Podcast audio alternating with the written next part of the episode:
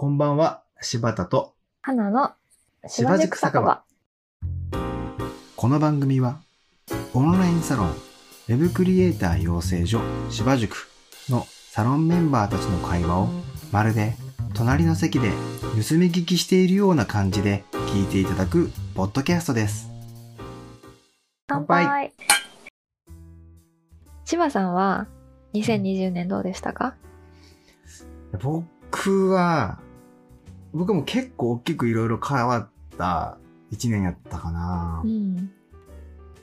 多分、まあそうですね。まあコロナは一個やっぱでかくて、うん。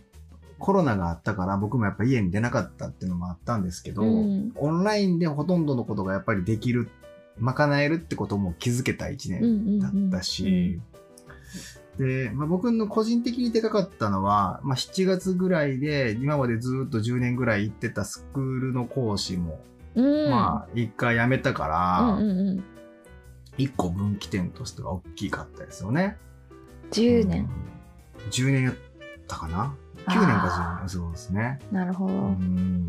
で、まあ辞めたのと、で、まあ最近ですけど、やっぱりあの、自分が体がね、大事だってことはよう分かってたけど、うん自分の体だけじゃなくて、やっぱ家族,、家族の体も健康だからこそ、うんやっぱりこうやって仕事に向き合ってられるんだなっていうのを改めて感じたうん。年でもあったなっていううん。ところですかねそうですね。うーん。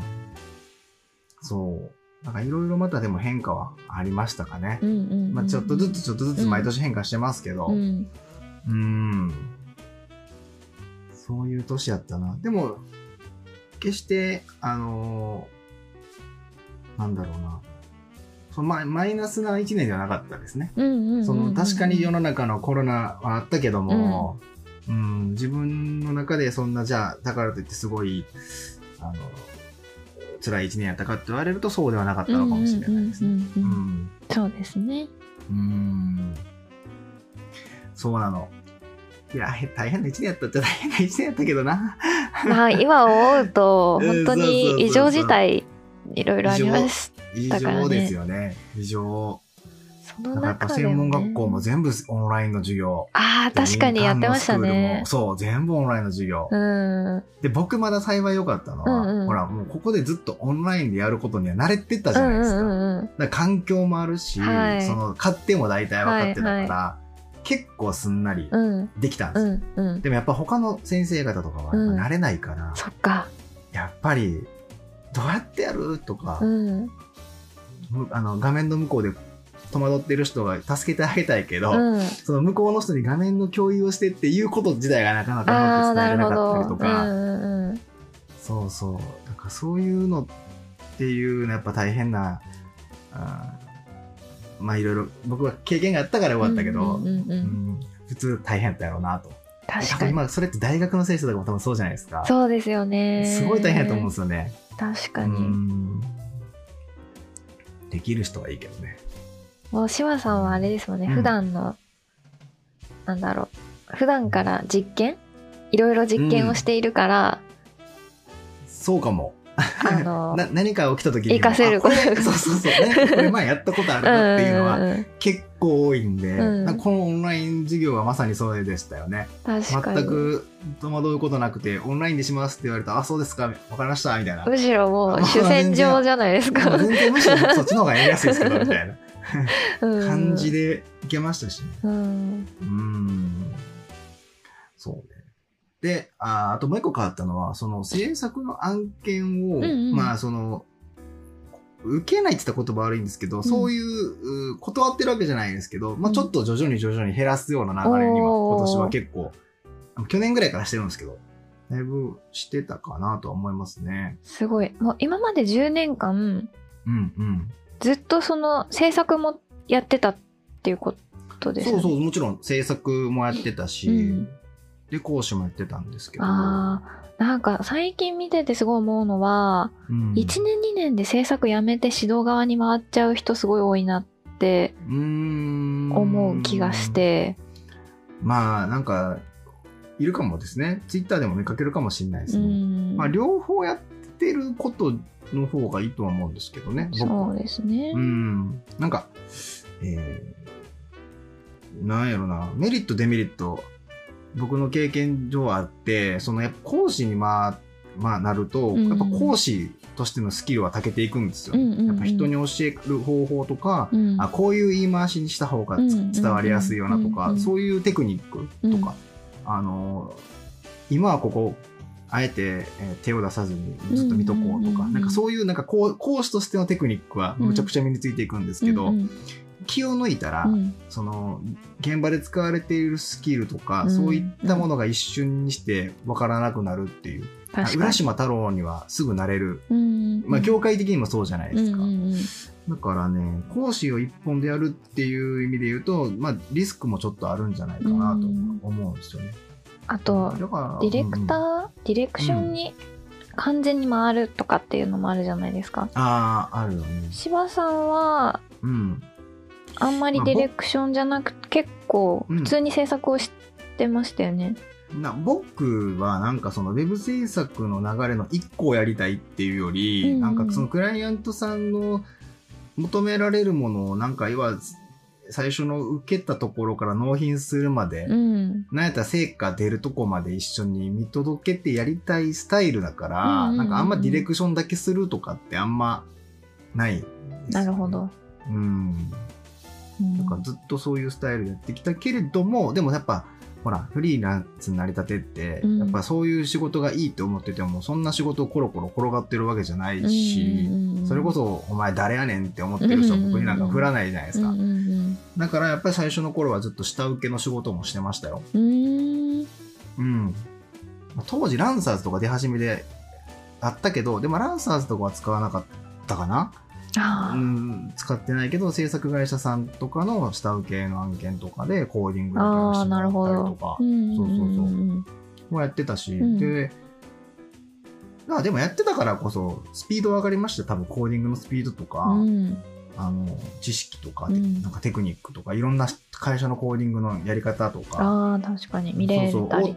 そうそうそう、大手の案件も触らせてもらってたから、大手の、あ、大手ってこうなんだとか、うんうんそういうのもやっぱ見れるのが面白い、うんうん面白かったですね。うん。なるほど。そうやっていろいろ培ってきたわけですね。うん、いろいろやった。でもだから、なんかその僕もこの、いろいろやっぱすぐ手をつけてやりたくなっちゃうから、いろいろやってる感じですよ。そんなになんかう、んうん、何かに絞ってこれだけをっていう感じでもないから、うんうんまあ、それはね、フリーランスのいいところですよね。いいところ、うんいいところ。うん。でもなんかそこだけ見てさ、あの、ほんまに絶対生きていける世界でもないから、うんうんうん、なんかなりたい人がいるって、まあ、いつも言ってるけど、いたら、うんその簡単に背中を押して、おじゃあフリーランスいいからなれよって、うんまあやっぱその気軽には言えない言えない。言えない。今流行りですからね。いやー、すごい多いですね。うまあ、ん。ね。でもなんかう、ん思いますけど、リモートワークの正社員が一番最強だと思う。いや、強いよ。確実に会社員はいいメリット持ってますからね。ねその看板が外れるまで気づきにくいんですけど。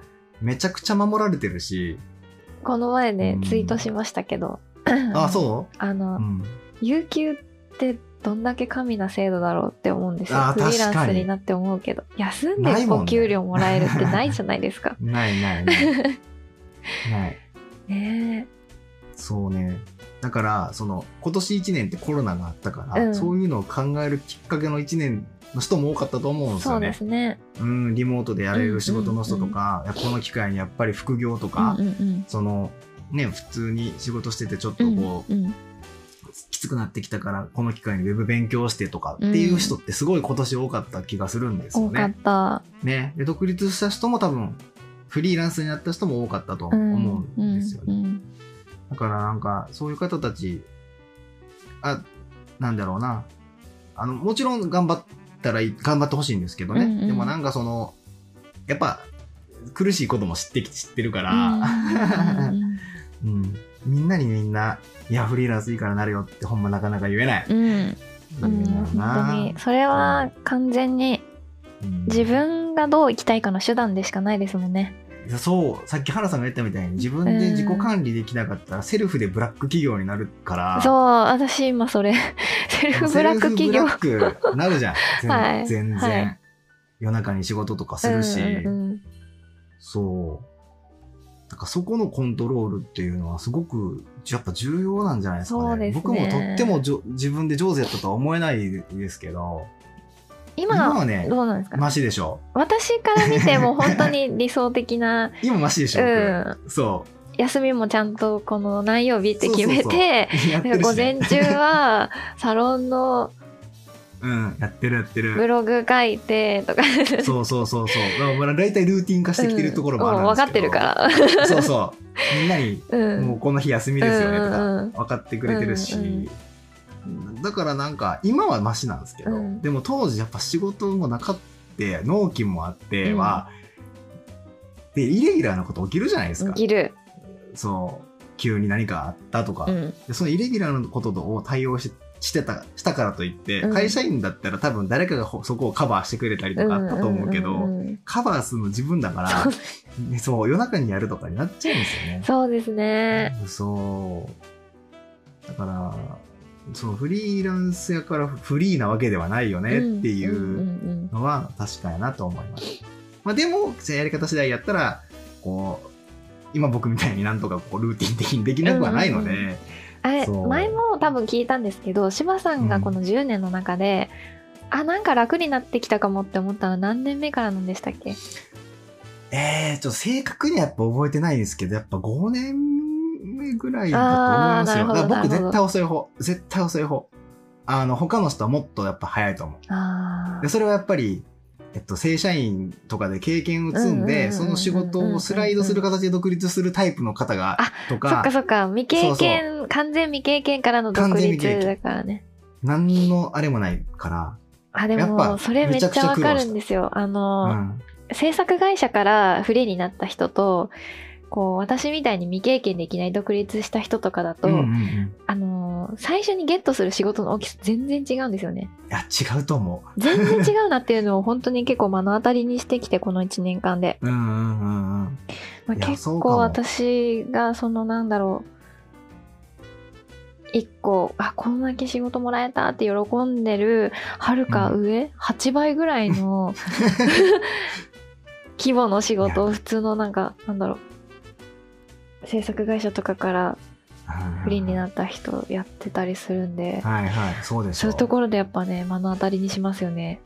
いや、めちゃくちゃ、そういう見えちゃう瞬間あるじゃないですか。あるある いやいいんですけどねなる時もある。自分が何をしたいかじゃないですかやっぱりそのいや、そうそうそう。個人のうん。その起業する方の応援がしたくて、私はその大規模な超有名企業さんのホームページ作ったりはできないけど、うん。やっぱそういう誰かの何かをやりたいって背中を押せる仕事ができるっていうのがすごい楽しいし、うん。まあ、業務委託でも今デザイナー3件ぐらいやってますけど、すごいね。うん。まあ、それもね後で話したいんですけど。うん。うん。なんかやっぱり誰かが求めていることを自分の好きなことで返せるっていうのはすごいやりがいめしかない。いや、めちゃくちゃ面白い。それができるのもある意味フリーランスよね。うん良くも悪くも、その辺全部コントロールできますからね。まあね自己管理がちゃんとできればね、うん私は本当セルフブラック企業なんで今年は。いやー、最初は僕も絶対そうやったっすよ。今、や思ったら受けんかったらよかったなっていうこともやっぱあるし、いでもやっぱそれがないとですよね。やそれがあったから、うんあ、こういう案件を受けちゃダメだっていんんんんう、その一個の、かなんかフィル、フィルターみたいなものは手に入ったんですけどね。はいやらなきゃわかんないあ、わかんなかった。からとにかく挑戦かな。いや、挑戦がすごい大事だと思います。うんこれからじゃないですか？次、2年目、3年2目。年目そうなんでそう。今からだと思います。僕5年って多分遅い方だけど、花さんもっと多分そのペースでいったら、いやいやいやいやある程度いけると思う。いやいろいろ壁にもぶつかってるんでまだ。うーん。うん。そっか、でもちょっと、この1年うん。去年かな、うん。2020年を振り返ると、はい。でも、まあ、結構、まあ僕もそれなりになんとか、うん。来年につながる1年やなと思ったし、うんうんうんうん。花さんも多分来年につながる1年やなとうん。感じれた1年なんじゃないかなと思うから、ちょっと今年頑張るしかないですね。そうですね。はい。いかがだったでしょうか？この番組に関するご質問やリクエストは「ハッシュタグ芝塾酒場」で Twitter にてツイートをお願いいたします。またポッドキャストでお聞きの皆さんはサブスクリプション登録よろしくお願いいたします。では